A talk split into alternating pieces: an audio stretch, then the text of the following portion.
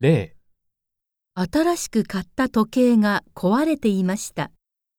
何と言いますか1、時計が動かないんですが。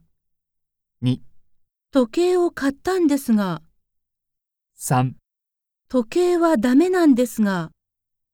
最も良いものは1番です。回答用紙の問題4の例のところを見てください。最も良いものは1番ですから、答えはこのように書きます。では、始めます。